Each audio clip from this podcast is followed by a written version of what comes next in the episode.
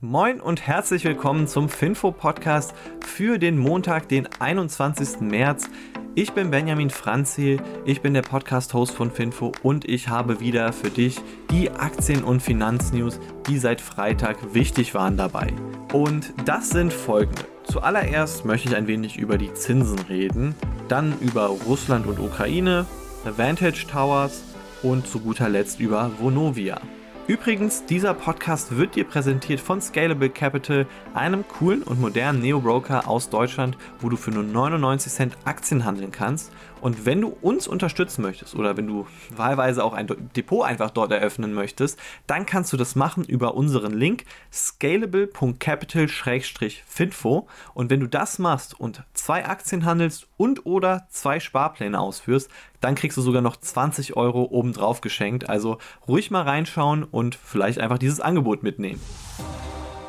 Das erste Thema für heute sind die Zinsen. Und da wurden ja letzte Woche die Zinsen von der Federal Reserve Bank erhöht, nämlich auf 0,25 bis 0,5 Prozentpunkte. Also um ein Viertel Prozent wurden die insgesamt erhöht. Und auch sogar in England wurden sie erhöht, schon das dritte Mal jetzt seit Corona. Da sind die mittlerweile bei drei Viertel Prozentpunkten. Und insgesamt auf der ganzen Welt geht jetzt so ein bisschen die, die Zinserhöhungsfantasie rum. Also in den USA vor allem gibt es den äh, Fed Chef für St. Louis, den James Bullard, und der sagt sogar, er möchte mindestens 3% Zinsen in den USA sehen. Also quasi die nächsten fünf Fed-Meetings, wenn die Fed die Zinsen erhöhen kann, soll sie jeweils um 0,5 Prozentpunkte erhöhen. Dann käme man auf eine Spanne von 2,75 bis 3% Zinsen. Ziemlich heftig. Aber der FED-Direktor äh, Chris Waller, der unterstützt das sogar und einfach die Gründe sind gerade die hohe Inflation in den USA von 8%. Also da sieht die FED ein großes Problem und dann andererseits auch noch der Russland-Ukraine-Konflikt, wo das jetzt auch einfach noch die Weizenpreise für Öl, für verschiedene andere Sachen, für Nickel, für, für Palladium, für Platin, solche Metalle steigen auch in die Höhe und deshalb möchte man da ein wenig entgegenwirken, indem man die Zinsen ansteigen lässt und damit die Produktpreise hoffentlich sich wieder normalisieren. Die Bank of Japan dagegen, also die sind ja bekannt dafür, dass sie eigentlich keine Zinsen haben und dafür sind sie immer noch bekannt. Also die haben ihre Zinsen bei minus 0,1% gelassen. Die haben auch aktuell Inflation, aber die sehen da jetzt noch keine Notwendigkeit und deswegen sagen sie, wir können mit Minuszinsen leben. Und jetzt ist einfach noch die große und spannende Frage, wann macht mal die EZB was in Richtung Zinsschritt, weil es wird immer wahrscheinlicher, also die EZB hat sich wirklich lange dagegen gewehrt, aber hatten wir ja auch letzte Woche schon gesagt, äh, die Christine Lagarde, also die Chefin von der EZB, die hat auch gesagt, dass sie damit rechnet, dass die Inflation sich vorerst nicht mehr normalisieren wird, dass wir also jetzt in einem Szenario von höherer Inflation leben und das bedeutet eigentlich auch, dass die EZB irgendwann mal die Zinsen erhöhen werden muss. Und wie gesagt, auf die Bauzinsen hat es sich auch schon ausgewirkt, also da bei den Bauzinsen muss man teilweise bis zu 2% zahlen für 10-jährige Kredite und das ist schon ordentlich. Also der Markt nimmt das immer so ein bisschen vorweg. Die Leitzinsen sind also im Markt eigentlich schon eingepreist, dass sie steigen werden. Nächstes Thema mal wieder Russland und die Ukraine, also was einfach dort alles passiert. Und hier gab es wieder einige Entwicklungen, so seit Freitag. Zuallererst, Russland hat US-Dollar-Anleihen bezahlt. Also sie haben jetzt Anleihen gehabt, wo die Zinsen fällig waren und das haben sie bezahlt. Es ist aber auch so, dass die bald eine Anleihe zurückzahlen müssen von 2 Milliarden US-Dollar und da wird man mal schauen, ob Russland das auch noch kann. Also wenn sie es nicht mehr können, dann gilt Russland offiziell als Pleite ich denke, auch Russland möchte sich das Investorenvertrauen erstmal nicht verspielen. Dann ist es auch so, dass die russische Zentralbank die Zinsen von aktuell 20% auch konstant gelassen hat, bei 20% auf den Rubel. Also ähm, anscheinend sieht die russische Zentralbank ja jetzt auch nicht die Notwendigkeit, irgendwie nochmal entgegenzuwirken, obwohl es in dem Land natürlich noch größere Inflation gibt, weil dort noch mehr Sachen fehlen als bei uns jetzt in Europa oder in den USA. Außerdem ist Russland jetzt mit Hyperschallraketen in, den, äh, in die Ukraine gekommen. Und das bedeutet also, sie haben quasi die nächste Eskalationsstufe im Krieg eröffnet. Es wirkt halt so ein bisschen, als ob die Verhandlungen mit der Ukraine nicht so gut laufen. Tatsächlich ist es aber so, dass zumindest mal die Türkei gesagt hat, dass die Verhandlungen zwischen Russland und der Ukraine sogar recht gut laufen.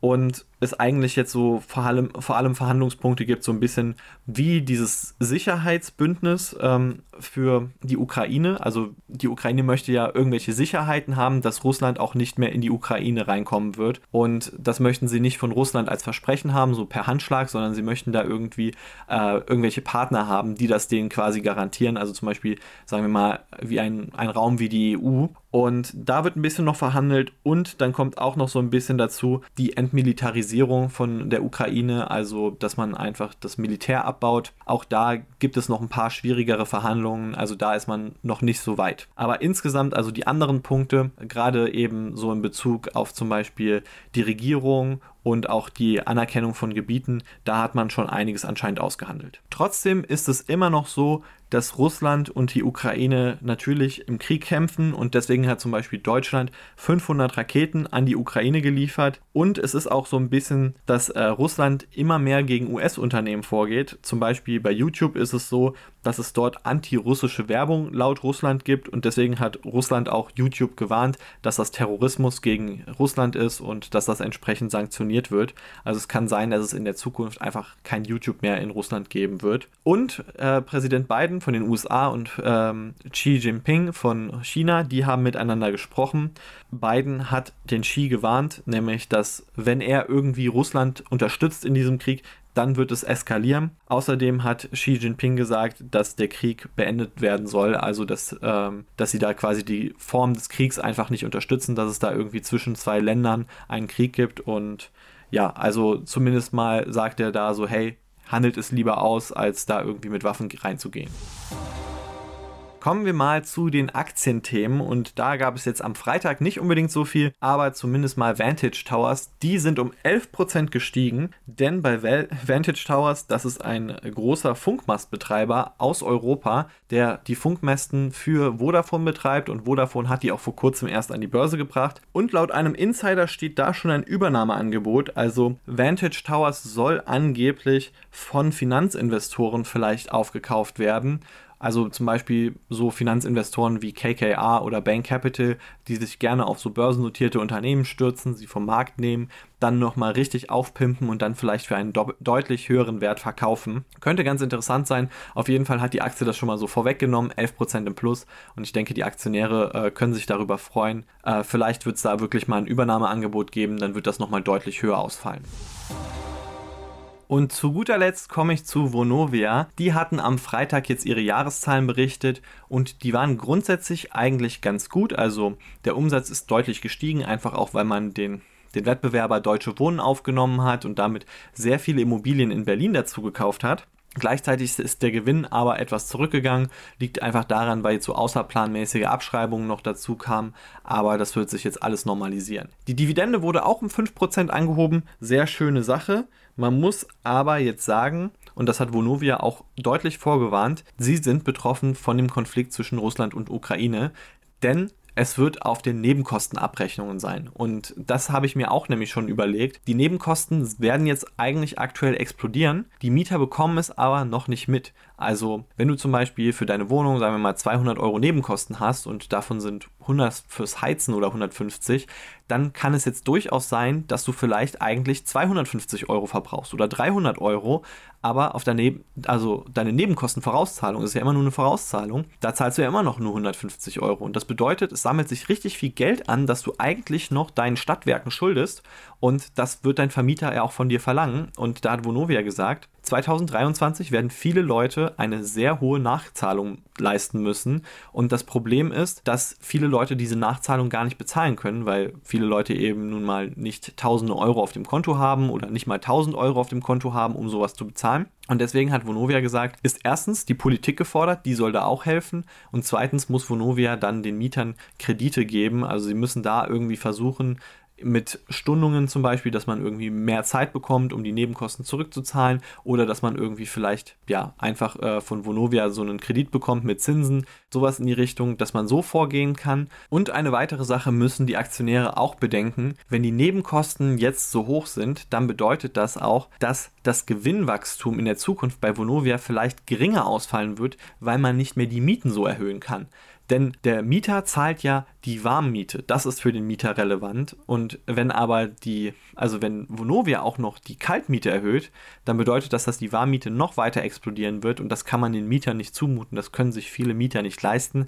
Und deshalb könnte es jetzt sogar sein, dass es so eine Art Deflation bei den Mieten gibt, also oder zumindest mal eine Stagnation bei den Mieten. Davor hat Vonovia jetzt gewarnt und also an den Warmkosten verdient Vonovia eben nicht so viel mit, sondern äh, an den Nebenkosten, sondern sie verdienen eher an der Kaltmiete und Deshalb sollte man als Investor jetzt einfach sich da ein bisschen wappnen und davon ausgehen, dass es in der nächsten Zeit vielleicht auch stagnierende Mieten gibt. Nichtsdestotrotz finde ich trotzdem Vonovia sehr interessantes Unternehmen. Wohnimmobilien sind ein sehr stabiler Markt, also sowohl die Preise für die Immobilien als auch die Mieten, die kommen auch sehr sicher rein und deswegen finde ich es Vonovia auch so ein spannendes Unternehmen. Ähm, wenn du möchtest, kannst du dir auch gerne mal dazu auf alle Aktien unser letztes Update durchlesen. Da hat mein Kollege der Michael einfach mal Vonovia ordentlich analysiert und hat sich angeguckt, wie sich die Fusion mit Deutsche Wohnen auswirkt. Und ich finde es ziemlich spannend. Also es wirkt sich ziemlich positiv aus. Für Vonovia entstehen da eigentlich deutliche Chancen und sie haben einen ziemlich guten Deal gemacht. Und das war's jetzt mit dem Finfo-Podcast für heute. Ich hoffe, es hat dir gefallen und wenn es das hat, wäre es richtig cool, wenn du uns zum Beispiel bei Apple Podcasts folgen und bewerten würdest. Und ansonsten hören wir uns morgen am Dienstag wieder. Mach's gut, ciao.